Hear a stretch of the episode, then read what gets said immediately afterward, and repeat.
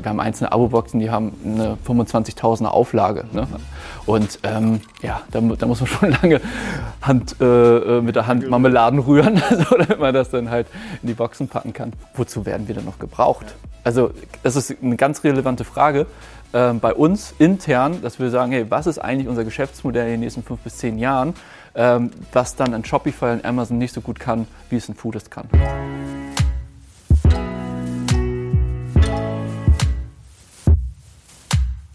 Herzlich willkommen bei meiner neuen Folge Different. Heute hatte ich Alex von Foodist zu Gast. Er ist Gründer und Geschäftsführer dieses wirklich beeindruckenden Unternehmens in der Foodbranche. Er hat von den Anfängen erzählt, wo sie selber noch Marmelade gekocht haben, bis mittlerweile zum Aufbau von Professional Services im B2B-Bereich und Datenauswertung. Die ganze Story ist wirklich mega spannend. Viel Spaß dabei. Hi Alex. Moin. Herzlich willkommen in meinem Podcast Different. Freue mich mega, dass du da bist. Vielleicht ganz kurz, wann hatten wir unseren ersten Touchpoint? Ich erinnere mich noch an 2013. Ja. Äh, da habt ihr von Foodus aus auf Shopware gesetzt. Ich mit NetShops als Shopware-Agentur. Ich dachte mir, komm, wir sprechen mal. Dann gab es das Thema Anpassung des Abo-Plugins. Mhm. Und wir dachten uns damals mit meinem Softwareentwickler, Dennis kann ja wohl nicht so schwer sein, äh, Abo sozusagen irgendwie anzupassen und nachzubauen. Und nach irgendwie gefühlten sechs Wochen und elf Eskalationscalls haben wir euch das Geld zurück überwiesen. und haben gesagt, sorry, haben wir nicht hingekriegt. Ähm, was ich auf jeden Fall da echt gelernt habe, ist, wie komplex Abo-Modelle sind. Ja. Ne? Alleine so von so einer Backend-Logik mal, mhm. also egal wie die Business-Logik da war. Aber das fand ich, ähm, genau, seitdem kennen wir uns. Ich beobachte deine Journey sehr, sehr aufmerksam. Ähm, aber erzähl mal ein bisschen über deine Journey. Wer bist du? Was machst du? Was hast du erlebt in den letzten Jahren? Okay, ähm, da probiere ich mal, mich kurz zu halten. Ich bin ähm, Alex, ähm, habe ähm, an der HSBA ein duales Studium gemacht, ähm, Hamburg School of Business Administration und bin eigentlich einen Tag nach der Graduierung live gegangen mit Foodist, ähm, mit meinem damaligen Kommiliton Ole zusammen. Und ähm, ja, habe dann Foodist mit 25 sozusagen gegründet, erst Geschäftsjahr 2013, als wir uns auch dann kennengelernt haben. Ja, und das dann ähm, mache ich es jetzt im zehnten Jahr sozusagen, Krass. von null an angefangen. Ähm, können vielleicht noch gleich über das Geschäftsmodell sprechen. Ja, und jetzt ähm, bis hin zu ja, diesem Jahr 30 Millionen Umsatz und ähm, stark wachsend und profitabel so in den letzten zehn Jahren aufgebaut und glaube ich alle Phasen äh, intensiv miterlebtes E-Food-Business von wirklich Kinderschuhen an ähm, bis hin zu jetzt nach der Post-Corona oder ähm, Ende Corona-Phase ähm, halt zum absoluten Boom, wo wir endlich angekommen sind, ähm, auch das Kundeninteresse zu haben, das Vertrauen zu haben, äh, Lebensmittel stärker online zu bestellen, auch in Deutschland ähm, ja, ähm, einiges auf der Journey mitgenommen an Erfahrung. Mhm. Da jetzt vor, also vor fast zehn Jahren, als du angefangen hast, war das ja wirklich noch gar kein Thema, ne? Lebensmittel ja. online. Was war Geschäftsmodell von Foodist damals? Also ich glaube sehr produktlastig und wie hat sich das denn jetzt eigentlich ähm, auch in den Jahren weiterentwickelt? Genau, du musst dir so vorstellen. Ähm, wir sind ein bisschen romantischer gestartet und haben gesagt, hey, ähm, es gibt jetzt im Beauty-Bereich ähm, Boxen, ähm, zum Beispiel Glossy Box, mhm. ähm, wo die Leute überrascht werden. Da war dieses Boxenkonzept so neu und die Idee war sehr neu. Äh, lean back, hey, da ist jemand, der sucht für dich Beauty-Produkte. Du weißt nicht, was du kriegst, zahlst aber trotzdem monatlich halt die Fee. Und wir haben gesagt, hey, das ist doch eigentlich auch eine ganz gute Idee fürs Food-Business. Ähm, wenn du mal im Ausland bist und gehst mal in Whole Foods international, da sind so viele coole Food-Brands, von denen noch keiner gehört hat. Und gerade die internationalen Foodmärkte, Amerika als auch England, sind deutlich weiter als der deutsche Foodmarkt. Der ist ein bisschen Innovationsträger da. Ähm, und haben gesagt, ja, lass uns doch mal Food-Brands finden, die im Edeka Rewe um die Ecke mal nicht erhältlich sind und die Leute damit ähm, begeistern. Ja, und das war erstmal eine große Schwelle, weil einmal Online-Food kam und die zweite große Schwelle ist, ähm, Food, es hat halt auch noch so, so es geht auch nach Geschmack. Und da dann knapp 30 Euro jeden Monat zu zahlen und nicht zu wissen, was du bekommst, da brauchst du erstmal einen gewissen äh, äh, ja, Brand Trust. Und wir sind gestartet und hatten den Trust am Anfang noch nicht haben uns den Stück für Stück aufgebaut, ähm, sodass man uns als Food Scout vertraut hat und auch Bock dann auf diese Experience mit uns hatte, sich aufs Abo einzulassen. Und auf der anderen Seite, welche Brands haben gesucht? Nicht nur England und amerikanische Brands, ähm, sondern auch viele deutsche Manufakturen. Und es ging wirklich so ein bisschen süßlos auf dem Wochenmarkt mit dem Marmeladenhersteller und äh, so, dem wir dann noch eine Plattform geboten haben. Und das ist weiterhin wichtig. Natürlich schaffen teilweise die kleineren Manufakturen nicht mehr die Abnahmemengen, die wir mittlerweile einfach brauchen in den Abo-Geschäften das geht bis zu, äh, wir haben einzelne Abo-Boxen, die haben eine 25.000er Auflage. Ne? Mhm. Ne? Und ähm, ja, da, da, muss man schon lange Hand, äh, äh mit der Hand Marmeladen rühren, so, damit man das dann halt in die Boxen packen kann. Und ähm, das ist sozusagen die Entwicklung hin, dass wir am Anfang sehr stark auf die Produkte, auf die Brands gegangen sind und äh, uns jetzt in den letzten Jahren halt dann entwickelt haben, ähm, stärker auch zu gucken, welchen Mehrwert bieten wir eigentlich für die Brands oder für die Lebensmittelindustrie über die reinen Produkte in Abo-Boxen packen und für den Online-Shop packen hinaus. Ne? Mhm. Und ähm, wir haben für uns festgestellt, dass äh, so der Online-Food-Markt super intrinsisch motiviert ist oder die, die Konsumenten sind intrinsisch motiviert, ihre Meinung über Essen abzugeben. Ist so. so. Und das mit Stichwort Daten sind das moderne Gold. Ist, äh, hat ein unglaubliches Potenzial, das wir seit knapp einem Jahr anfangen auszuschöpfen, in Form von Marketing-Services als auch von Data-Services, die wir dann für die Industrie auch bereitstellen. Wie läuft das konkret? Ihr legt Fragebogen rein, macht ihr das über Online-Kanäle, schickt ihr danach irgendwelche ja. E-Mails oder Social-Media-Einbindungen oder so? Genau, ähm, wir haben verschiedene Touchpoints, die wir uns angucken. Ein Touchpoint ist ganz klar, ähm, es gibt digital ähm, über Typeform ähm, Feedbackbogen, den wir zuschicken. Dann gibt es, da äh, gibt es zehn Fragen. Hey, wie habt ihr die Gesamtzusammenstellung der Box äh, gefallen? Dann zu jedem Produkt eins bis fünf, weil auch eins bis fünf Sterne-Rating gelernt ist. Mhm. wie hat das Produkt gefallen? Plus Freifeldtext. Ähm, die Textanalyse ähm, machen wir NLP, da haben wir ähm, was geschrieben mhm. und ähm, werten das dann aus und haben dann so eine Word Cloud, die dir sagt, hey, ist der Riegel eher zu trocken, hat der gepasst, ähm, stimmt das Preis-Leistungs-Verhältnis und so weiter. Ähm, das kannst du halt alles messen, was darüber gesagt worden ist. Ähm, dann haben wir ähm, Social Media Post, gucken uns das Engagement an ähm, und gucken uns dann, und das ist somit das Spannendste, deswegen auch die Bewertung 1 bis 5, ähm, wir gucken uns die Nachverkäufe an im Online-Shop. Mhm. Ne? Also to know it is to love it. Du hast das Produkt, kennst es nicht, ist ein neues Produkt, gab es in Deutschland noch nicht. Äh, nehmen wir mal eine Peanut Butter, ähm, 100% natürlich und vielleicht sogar mit Kokosnussgeschmack. Total ein bisschen fancy. Und dann hat diese Peanut Butter locker 250, 300 Bewertungen. Und wenn du mal auf Amazon guckst, hat vielleicht, glaube ich, die Playstation oder so was 3600 Bewertungen um die. Aber das ist schon gigantisch viel. Ja, und vor allem Produktbewertungen von kaufenden Kunden, die ja. ernst gemeint sind und nicht aus einer Laborsituation oder gefaked. Ne? Was ja gerade auch großes äh, Amazon-Thema ist, mhm. ähm, den, so diesen Trust hochzuhalten bei Produktbewertungen. Und ihr über, übertragen die Fragebogenauswertungen sozusagen in den Einzelverkauf des ja. Online-Shops? Ja, genau. Das fließt dann auf den Artikel, den wir listen im Online-Shop. Dann hat der Artikel von Tag 1 an, wenn er online ist, schon mal Bewertungen deutlich über 100, ehrliche Bewertungen. Das wiederum crawlt Google und Google pusht dann die Marke und unser SEO-Ranking ist dadurch phänomenal ne, mhm. mit der Marke. Und das ist der, auch der Mehrwert, den wir dann einer Foodbrand versprechen. Kommt bei uns mit in die Abo-Box. Mhm. A, du kriegst ehrliche Bewertung, ist nicht immer nett, aber du kannst auf jeden Fall was daraus lernen. Und äh, wenn es sehr gut ist, wird es dich äh, im, im SEO auch krass ähm, nach vorne pushen und wir können Du weißt dann auch, auf welche SEO-Wörter du setzen musst, weil unser NLP auch ausspuckt, was haben die Leute ganz oft über das Produkt gesagt, also welche Schlagwörter mhm. fielen da ganz oft. Und das wiederum solltest du in seiner Marketing-SEO-Strategie mit einbauen. Also da klacken halt sehr viele Mehrwerte raus, die wir, als wir angefangen haben, Foodist zu gründen, als Studenten heraus, uns noch gar nicht vorgestellt haben, dass das so ein krass relevantes auch B2B-Business mhm. sein kann über die D2C-Brand Foodist hinaus. Mhm. Ich erinnere mich, er hatte sogar noch einen eigenen Koch anfangs, ne, der Marmelade. ja, ja, Diego, ja, genau. Ja, Diego. Ja, Diego hatte, ja, Diego hatte irgendwie, ja, der war von heute auf morgen verschwunden, der hatte irgendwie, ja, eine private Auseinandersetzung okay. mit jemandem. das ist ein Stories, die ja, äh, genau. äh, man so auch so überlebt, äh, erlebt. Sag mal, ähm, gab es wie muss ich mir diese, welche Abhängigkeiten haben diese Brands zu euch? Ne? Also mhm. wie gesagt, die testen was, schneiden sehr schlecht ab. Hat das langfristige Auswirkungen für sie? Sind sie auch einfach wieder verschwunden? Oder habt ihr auch tatsächlich Marken groß gemacht? Ja, absolut. Also viele ähm, typische Food-Startups, die ihr aus Höhle der Löwen kennt, ähm, da sind wir früh, glaube ich, mit dabei und sind auch eine passende Plattform. Ähm, haben auch, glaube ich, die Zielgruppe, weil wir selber bei Höhle der Löwen waren in der ersten Staffel, ist auch schon wieder etliche Jahre her. Ähm, und dann würde ich sagen, hängt es ein bisschen von der Größe ab. Also bei kleineren Brands, so den klassischen Manufakturen, ist es wirklich relevant, wir als Plattform, als Absatzkanal online neben Amazon, ähm, das, was wir da so an Ware einkaufen. Äh, und bei größeren Brands ähm, ist es jetzt, äh, denke ich, von den Umsätzen nicht äh, kriegsentscheidend, aber ist es vom Feedback her, äh, ist es schon, die hören schon sehr genau zu mhm. und, und gucken sich die Auswertung sehr genau an. Mhm. Sehr cool. Ja. Mittlerweile, ähm, ihr habt ja ein besonderes Produkt, euer Adventskalender. Ne? Das ja. ist auch nochmal so ein Jahreshighlight. Ne? Wie schnell ist der in der Regel ausverkauft? Hängt vom Kalender ab, aber um euch ein, also dir ein Gefühl zu geben, wir machen mit Foodis dieses Jahr, müssen wir schnell zusammenrechnen, ich glaube 80.000 Adventskalender in der Preisrange 50 bis 250 Euro.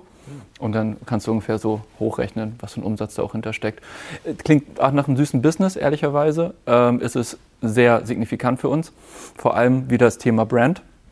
Musst dir halt vorstellen, wir haben jetzt immer mehr Produkte, die wir auf Foodist Eigenmarke mit dem Label Foodist machen. Warum machen wir das? Ähm, weil wir die Reichweiten, die wir haben über Social, vor allem über Influencer, über unsere eigenen Newsletter-Verteiler, über die Website, über den Traffic und so weiter, die ganze Zeit das, ähm, das Foodist-Logo zu sehen ist und sie mit dieser mit, dem, mit der Produktexperience, das ist immer mega yummy, Food Porn, tasty und so weiter, das verbinden sie mit der Brand. Und das hat einfach viel mehr Impact, als würde ich den Foodist Flyer zuschicken oder einen Foodist TV-Spot schalten. Jetzt denk mal an Adventskalender. 24 Tage in einer emotionalisierten Vorweihnachtszeit begleitet dich ein Adventskalender und du öffnest jedes Mal das Schächtelchen. Mhm. Und das ist, das ist mega cool für uns, ähm, das Eigenmarkenprodukt. Ähm, weil wir dadurch, ähm, ja, so, ich bezeichne das als Paid Marketing, ne? also Marketing mit positivem Deckungsbeitrag, mhm. ganz klar. Ähm, und deswegen haben wir das Adventskalendergeschäft auch über die letzten Jahre auf diesem Niveau ausgebaut. Genau. Gibt es in dem Bereich ein bisschen politische Konflikte, also so typisch Plattformhändler, die erstmal groß geworden sind mit ihren Händlern und Vertriebsbeziehungen, gleichzeitig dann plötzlich geht es in Richtung D2C und ich mache alles selbst und so weiter und bin, ähm, liste eventuell äh, andere Unternehmen aus, baue Klone vielleicht sogar oder kopiere oder schaffe ähnlich qualitative mhm. Produkte oder sowas. Erlebt ihr das auch im Alltag? Nee, überhaupt nicht. Das, das denkt man auf den ersten Blick. Ich verstehe die Frage. Mhm, ich glaube, du musst nur berücksichtigen, dass der Markt A groß genug ist und ähm, wir dann eher relevant werden für die Produktkategorie. Nehmen wir ein Beispiel. Ähm, gibt eine Nussriegelmarke, die heißt Hey. Mhm. So. Und die ähm, war äh, bei uns sehr erfolgreich und wir äh, hatten vorher ähm, Be Kind, die sind von Mars gekauft worden, ähm, sehr lange exklusiv in Deutschland vertrieben. Und haben uns gesagt, hey, wollen wir nicht eigene Nussriegel ähm, produzieren? Das ist nun mal im Food-Business der Fall. Ganz wenig ähm, Foodmarken haben einen nicht kopierbaren Wettbewerbsvorteil, weil sie irgendwie ein Patent haben oder es so ultra schwierig ist, dieses Foodprodukt ähm, zu, ähm, zu produzieren. Das sind oft dann Lohnhersteller, zu denen man geht, vielleicht noch ein bisschen eigene Rezeptur macht, eigenes Packaging and that's it. Und ähm, es gibt eigentlich zwei Wege. Entweder ähm, hat die Foodbrand selber eine Produktion und dann produzieren wir bei denen mit und zum Beispiel bei einem Thema Saftkuren auch wieder mhm. fünf Tage lang trinkst du nur Fooders-Säfte. Mhm. Ähm, ähm, haben wir Hersteller oder Marken, die jetzt, wo wir jetzt, glaube ich, bestimmt Top 3 Abnehmer sind von deren Saftkuren ähm, und die dann auch auf andere Level gebracht haben. Oder ähm, gleichzeitig wirst du auch relevanter in deinem Shop für die Kategorie und machst generell mehr Verkäufe in dem Bereich Riegel oder in dem Bereich Saftkuren. Und dann klar wird deine eigene Marke gekauft, aber genauso auch die Fremdmarken. Mhm.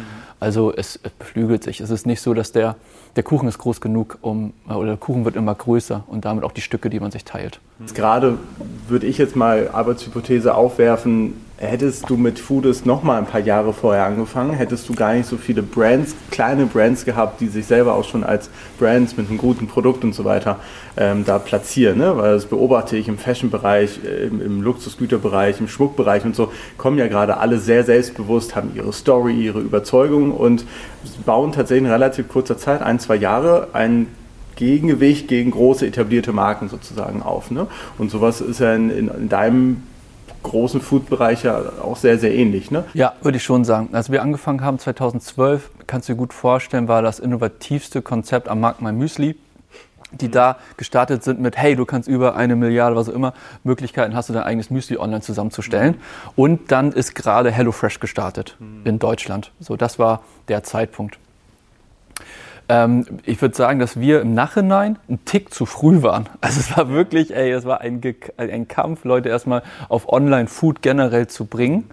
Und ähm, das Boxenthema war schon mal ein, ein, ein, ganz guter Hebel, um die Leute so ein bisschen hinterm Ofen hervorzulocken. Mm, aber sagen wir mal so richtig Relevanz und Rückenwind merkst du schon seit wirklich März 2020, mhm. ähm, als so der erste Lockdown und die Pandemie kam. Ähm, da hatten wir mm, mm, Wachstum gerechnet von knapp 40, 50 Prozent year on year. Das ist so das, was wir rechnen waren, sind rausgekommen bei 90 Prozent. So und landen jetzt auch eher so bei year on year Wachstum bei 80, 90 Prozent. Mhm. Und äh, dabei auch noch profitabel. Und ähm, ja, es, es also deine These ist genau richtig. Ähm, Microbrands kommen hoch, ähm, sind teilweise sogar, äh, haben mehr Attraktivität als bestehende Player, vor allem auf innovativen Kategorien. So, wenn jetzt Mars ein Proteinriegel rausbringt und da steht Mars drauf, wird es nicht so richtig gekauft und geglaubt. Genauso wie wenn Becks ein Craftbeer rausbringt, wird es nicht geglaubt. Es ist besser, lieber eine Subbrand neu zu gründen und die dann über die Online-Kanäle bekannt und sexy zu machen. Und dann gibt es halt Shopify und Amazon und äh, wir selber müssen so paranoid bleiben, um zu sagen, wozu werden wir denn noch gebraucht? Ja. Also das ist eine ganz relevante Frage äh, bei uns intern, dass wir sagen, hey, was ist eigentlich unser Geschäftsmodell in den nächsten fünf bis zehn Jahren, ähm, was dann ein Shopify und Amazon nicht so gut kann, wie es ein Foodist kann. Mhm. Ganz klar. Ja, das glaube ich. Ist auch deswegen auch ein bisschen der Weg in Richtung Marketing Services, B2B-Leistung. Kannst du schon einschätzen, was das A umsatzmäßig vielleicht aber auch von der Organisation eigentlich ausmacht? Wie viele Leute kümmern sich tatsächlich nur um das eigentliche Produkt? Ähm, sehr, sehr B2C-orientiert, füllen die Boxen und die anderen werten Daten aus, gehen in Richtung B2B-Vertrieb? Mhm. Ähm, es, ich würde es gar nicht unbedingt so vom Umsatzanteil oder von den Mitarbeitern abhängig machen. Das eine ist halt eher, Mitarbeiter ist halt nicht so automatisiert und, und skaliert nicht so gut und das andere skaliert halt sehr gut. Ne? Sagen wir mal, wir würden sogar aus dem aus, der, aus den Consumer Insights heraus eine SaaS-Plattform bauen, ähm, aus der dann halt Marketeers und Leute aus der Lebensmittelindustrie weltweit sich Daten über den deutschen Markt ziehen können, mhm. schneller und bessere Datenqualität, als es ein Nielsen oder ein GfK mhm. zur Verfügung stellen kann, dann hat das natürlich äh, im Umsatz vielleicht gar nicht so den hohen Impact, in der Profitabilität enorm und in, äh, in Kosten-Nutzen, ähm, auf einer Kosten-Nutzen-Sicht HR-seitig auch sehr gut. Und ähm, ich glaube, dass der der Shift bei uns stärker hingeht zu Abo-Commerce, Abo-Commerce ähm, und Datengenerierung, Marketing Services und ähm, dass das in, der, äh, in Deckungsbeitrag halt an Relevanz zunehmen wird, sehr stark. Gleichzeitig hast du aber auch äh, im, im Online-Shop mit Deutschland einen Markt, der ist, der ist also echt ehrlicherweise relativ anstrengend. Also einmal anstrengend aus der Innovationsträgheit der Deutschen heraus und auch anstrengend, weil ein wichtiger Kanal für uns ist Influencer-Marketing und die Influencer-Marketing-Preise gerade explodieren, weil nach den ganzen FMCG-Unternehmen, so Beauty, Fashion, ähm, mittlerweile ähm, jetzt auch Food, jetzt kommen auf einmal so Automotive und Banken und GoDaddy, andere Apps und so weiter. Ähm, und, und wollen auch noch mit Influencern zusammenarbeiten. Und das treibt die Preise natürlich auch enorm in die Höhe und die Marketing-Effizienz sinkt. So, aber gleichzeitig äh, gibt es in Deutschland, äh, gibt es in Europa nicht nur Deutschland als Markt. Und äh, Internationalisierung hat bei uns noch so viel Umsatzpotenzial, was wir noch gar nicht gehoben haben. Ja, wir machen vielleicht in Österreich, Schweiz machen wir 1,52 Millionen einfach nur so parallel mit. Und das haben wir noch gar nicht richtig aufgebaut und die nicht deutschsprachigen ähm, äh, Nachbarländer ähm, gucken wir uns gerade intensiver an. Und das einmal zu deiner Frage vielleicht abgekürzt ähm, hat unglaubliches Umsatzpotenzial, Internationalisierung, als auch ein sauberes CRM. Ja, weil ich glaube, dass Corona äh, hat halt gebracht, dir viele Neukunden zu bringen und du hast Glück, dass du sozusagen in der Neukundenakquise vielleicht ein, zwei Geschäftsjahre auch überspringen konntest. Gleichzeitig ist es jetzt aber die Kunden sauberes CRM zu haben, damit auch nachhaltig der Gewinner aus der Corona-Krise bleibst und nicht nur diesen äh, One-Sale hast. Mhm. Ja. Wann seid ihr in den Lebensmitteleinzelhandel gegangen? Ja, und wann sind wir wieder rausgegangen? Ach, wieder rausgegangen? ja, ey. Ach so. Ganz, ja, ja. Also wenn du mich fragst, so nach äh, einem der größten Fehler in der äh, Unternehmensstrategie, war es auf jeden Fall äh, die Idee, halt selber an den Lebensmittel, stationären Lebensmitteleinzelhändler ja, ja, ja. als Großhändler zu liefern. Also vielleicht mal kurz, woher, warum haben wir es gemacht, was haben wir uns dabei gedacht und welche Hypothesen sind dabei nicht aufgegangen? Also, ähm, wir sind sehr gut darin, neue Foodbrands zu finden, sie zu verifizieren, zu gucken, hey, hat das eine Relevanz in Deutschland, wird das Produkt verstanden, äh, verkauft sich das online ganz gut ab, was sagen die Leute darüber? So, jetzt haben wir überlegt, wie können wir das monetarisieren? Und eine Idee war, bevor dann ein anderer Großhändler oder Edeka-Einkäufer auf die zugeht und uns die wegschnappt, ähm, wollen wir nicht selber dann an die Edeka rantreten und sagen, Leute, Ihr habt eine relativ hohe Fuck-up-Rate, was Neulistungen angeht, vor allem in so Nischenbereichen, die manchmal total groß werden. Beispiel ähm, Plant-Based Milk, so wie Oatly und so weiter. Das ist keine kleine Nische mehr. Das ist sehr relevant geworden. Ne? Mit BlackRock als Kapitalgeber, über Milliarde Bewertung und so weiter. Ähm, oder ist es wirklich eine Nische? Bleibt es wirklich einfach nicht relevant und hat sich dann vertan? Und ähm, dann haben, sind wir mit mehr Daten auf den Einzelhandel zugegangen, als sie es bisher gewohnt waren. Mhm. Und wir haben auch echt gute äh, Ergebnisse erzielt. Wir waren sehr schnell bei Edeka über die einzelnen Gesellschaften dann national gelistet. Wir haben bei Rewe national gelistet. Wir haben äh, Produkte in allen Aral-Tankstellen in Deutschland gehabt und so weiter. You name it. Drogeriemärkte bei Rossmann national und so weiter. Ne? Aber dann kam die Herausforderung, äh, die ich ehrlicherweise ein bisschen unterschätzt habe ähm, oder die ich mit meinem Partner ähm, unterschätzt habe. Und das ist einmal technologisch du hast einen Online-Shop der Online-Shop muss Online-Shop als auch Abo-Commerce abbilden und dann hast du auf einmal noch das Thema im Warenwirtschaftssystem von B2B, äh, Chargenverfolgung und ähm, auch Lieferung von Paletten an stationäre Einzelhändler, die jetzt nicht so sauber angebunden sind wie du. Ähm, Riesenherausforderung nochmal, macht es komplexer. Dann das zweite Thema kulturell. Du, ähm, du musst die, auf einmal haben wir 15 Vertriebler angestellt, stationäre Vertriebler. Wir sind ein Digitalunternehmen, haben auf einmal stationäre Vertriebler, sind auch so, haben einiger Schlag, eigener Schlag Mensch. Die kriegen dann einen Firmenwagen, ein iPad, mhm. Firmenhandy und blasen dann halt Benzinkosten und fahren dann vom einen Edeka zum anderen. Sind wir in der Kostenstruktur so eine Ineffizienz gar nicht gewohnt. Mhm. So, skaliert halt null. Ne? Brauchst du aber, um halt deine Regale aufzufüllen, weil es ein großer Verdrängungswettkampf ist. Ne? Und das dritte ist, ähm, Planbarkeit. Also wir, ich kann ungefähr ein Business, ich baue einen Businessplan und sage, ja, die Marketing-Kosten-Umsatz-Relation ist so, wenn ich die jetzt hochschraube, verlieren wir ein bisschen an Profitabilität, können aber dafür folgenden Umsatz mehr machen und du kannst das steuern. Ne? Mhm. Und so bist du, so hängst du einfach krass in Jahresgesprächen und äh, ob das jetzt so oder so geht und ob die dich vielleicht auch rausschmeißen, weil was ist das Endgame? Ne? Wenn es nicht funktioniert, bist du schneller raus, als du gucken kannst. Mhm. Fair enough, natürlich. Ne? Ähm, wenn es gut funktioniert, hast du natürlich auch die Herausforderung, dass die vielleicht auch auf Eigenmarke gehen. Und da werden die stationären Einzelhändler mittlerweile auch deutlich schneller und dich auch rausschmeißen. Mhm. So, dass man auch verstanden hat, ey, du kannst das Endgame eigentlich gar nicht so wirklich gewinnen. Ja, und ähm, deswegen haben wir beschlossen, dass wir eigentlich gar nicht mit physisch da irgendwo präsent sein wollen, sondern eher auf Markenseite sagen, hey, ich mache dich ready vor deinem Listungsgespräch beim Edeka Nationaleinkäufer und gibt dir richtig viele Daten an die Hand, die stimmen und die dir helfen, ihn zu überzeugen. Mhm. So, das ist unser Geschäftsmodell. Mhm. Und wie du dann Waren an den lieferst und wie du dich in dem Regal hältst und dann auch noch irgendwie Werbekostenzuschüsse an den zahlst und Regalpflegekosten und hast du nicht gesehen, ne? Das ist dann dein Thema. Mhm. So. Könntet ihr denn trotzdem nachhaltig sehen, habt euch das einen Bekanntheitsschub gebracht? Fairerweise schon, ja, fairerweise schon. Ähm, es gab halt zwei Ideen hinter. Das eine ist, Regalfläche zu sehen als Werbebande, dann mit Foodist, am besten dann mit Foodist Eigenmarkenprodukten. Ähm, wir haben zwischendurch, glaube ich, 40 Kilometer ähm, Regalfläche belegt. Ne? So, das musst du dann erstmal im Fußballstadion oder mhm. bei Ströer irgendwie als Out-of-Home-Media zahlen. Ne? Ja. So, da hast du auch wieder Paid Marketing. Das war eine Idee dahinter. Die zweite Idee, auch weil ich gerade den Namen angesprochen habe, damals war Ströer bei uns Mehrheitseigner. Und ähm, wir haben da eine Chance gesehen, dass wir über Außenwerbung auch die, die Verkäufe in-Store stark pushen können. Das war auch eine strategische Idee von Ströer damals dahinter und die ist auch zum Teil gut aufgegangen. Also ähm, du kannst Plakatflächen drumherum buchen und dann ähm, steigerst du damit natürlich die Sales in dem Laden. Und ähm, das war damals auch attraktiv. Also diese ganzen Ineffizienzen drumherum, jetzt von auch, also jetzt gar nicht von Payment und so weiter zu sprechen, ne? 60 Tage, 90 Tage Zahlungsziel und sowas alles. Ne? Ähm, das sind dann lieber irgendwie die Beauty eines Digitalunternehmens mitnehmen, Geschwindigkeit, Planbarkeit, hohe Margen und so weiter, ähm, gute Skalierung mit wenig Personal, mehr Aufwand, höhere Umsätze machen und so weiter und das in eigener Hand behalten als diese Abhängigkeiten vom stationären Einzelhandel, das was nur in Deutschland weiterhin Oligopol ist. Ja.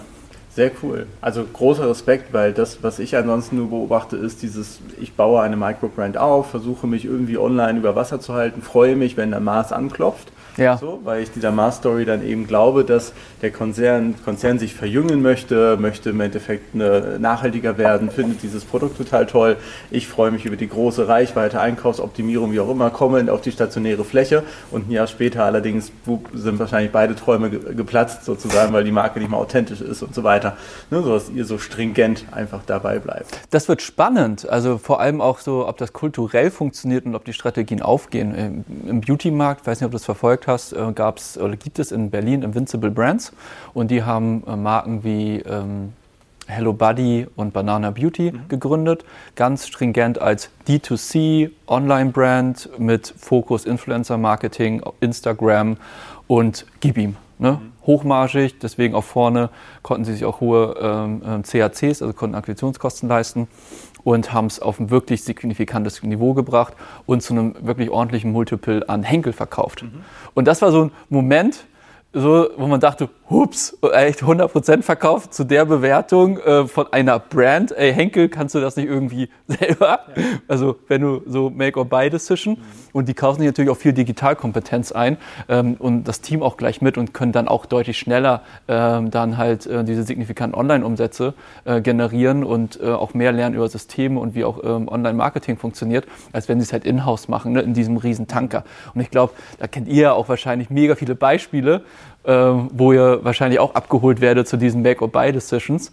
Und das ist total spannend zu sehen, äh, welche großen Konzerne aktuell es aus eigener Kraft heraus mhm. schaffen, coole Businesses aufzubauen.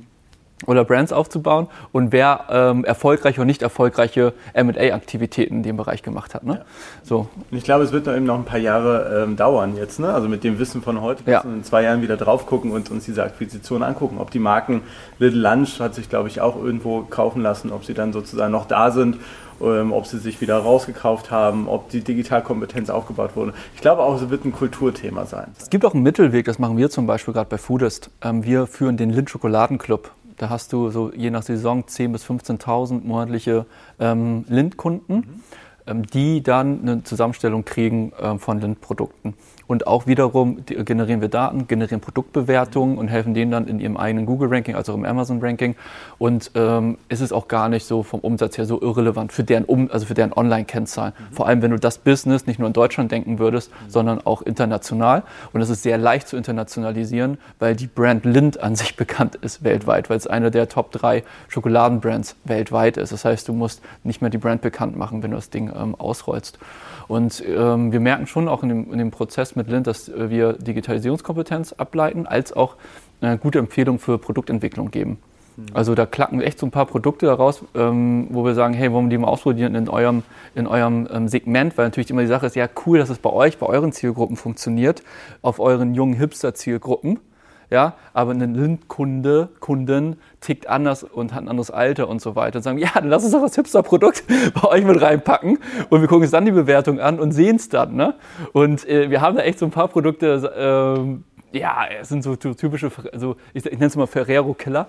Äh, das ist dann Kinder Bueno in vegan und irgendwie zuckerfrei und so andere Produkte. Ich will jetzt nicht zu viel verraten. Und ich denke mir so, ey, wenn ich Lind wäre, ich würde das Produkt als, weiß nicht, Hello-Edition äh, äh, machen und ab dafür. Ne? Ja.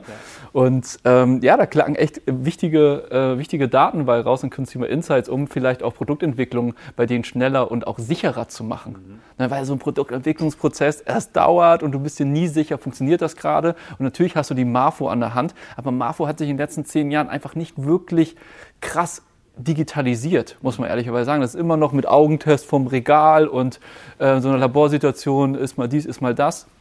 Und so richtig, richtig ähm, gute, tiefgreifendere Daten äh, über Konsumentenverhalten kriegst du gerade aktuell nicht raus. Mhm. Und da sehen wir ähm, große Chancen, dort schnellere und bessere Ergebnisse zu erzielen mit Lebensmittelkonzernen an der Seite, als sie es mit, einem, mit einer GfK oder mit einem Nielsen können. Mhm. Ich bin ganz, ganz gespannt, was die klassischen Händler als nächstes tun? Also inwieweit sie sich trauen? Also ich meine, ein, ein Lidl macht gerade so klassische Sachen, ne? die Lidl plus Kundenkarte, das Lidl Payment ja. dahin, also gerade noch mal ein bisschen von der anderen Seite. Ja. Aber ziemlich cool, was die da machen. Aldi äh, Nord und Aldi Süd machen plötzlich gemeinsame Sache, was wahrscheinlich Jahrzehnte überhaupt nicht denkbar war. Ja. Äh, von daher, ich glaube, es ist überall gerade so viel äh, Musik drin und plötzlich werden Gewohnheiten, Glaubenssätze einfach aufgebrochen. Richtig, richtig. Glaubenssätze werden aufgebrochen und ähm, deswegen macht, also Foodist macht enorm viel Spaß gerade, mhm. weil so viel Bewegung gerade drin ist und ähm, ja, alte Glaubenssätze, wie du schon gesagt hast, ähm, gerade so ein bisschen an Gültigkeit verlieren. Mega cool. Cool. Ähm, Alex, wir kommen auch schon zum, äh, zum Schluss. Jo. Ähm, vielleicht ähm, noch die letzte Chance hier, meine Different-Reichweite zu nutzen. Ich habe gehört, dass du auch sogar noch ähm, als Business Angel gerade in was Nicht-Food-mäßiges investiert hast. Was ist denn das? Ähm, das ist Strive. das erste Business-Magazin ähm, aus Frauenperspektive geschrieben. Äh, würde mal sagen, äh, so ein bisschen Manager-Magazin. Ich, ich, verkürze es jetzt, die Gründerin Katharina Wolf wird mich köpfen. Ähm, eher Manager-Magazin in qualitativ äh, ja, substanzieller und ähm, auch die, die Frauenperspektive berücksichtigt. Und ähm, ja, es macht total viel Spaß. Also gibt es ja diesen ähm, Glaubenssatz, dass Print tot ist. Aber ich glaube, es ist eine Frage, ähm, dass, äh, wie du Print vermarktest und wie du Print auch monetarisierst, ähm, damit einhergehend. Und äh, da hat das Team um Katharina Wolf ähm, herum, macht da gerade einen extrem starken Job und bildet da gerade eine richtig coole äh, neue Brand, ähm, die äh, hoffentlich äh, auch die Größe vom Manager-Magazin äh, vielleicht in irgendwelchen Jahren übertreffen wird. Also es macht auf jeden Fall sehr viel Spaß dazu zu gucken und äh, mit an Bord zu sein. Ja, sehr cool.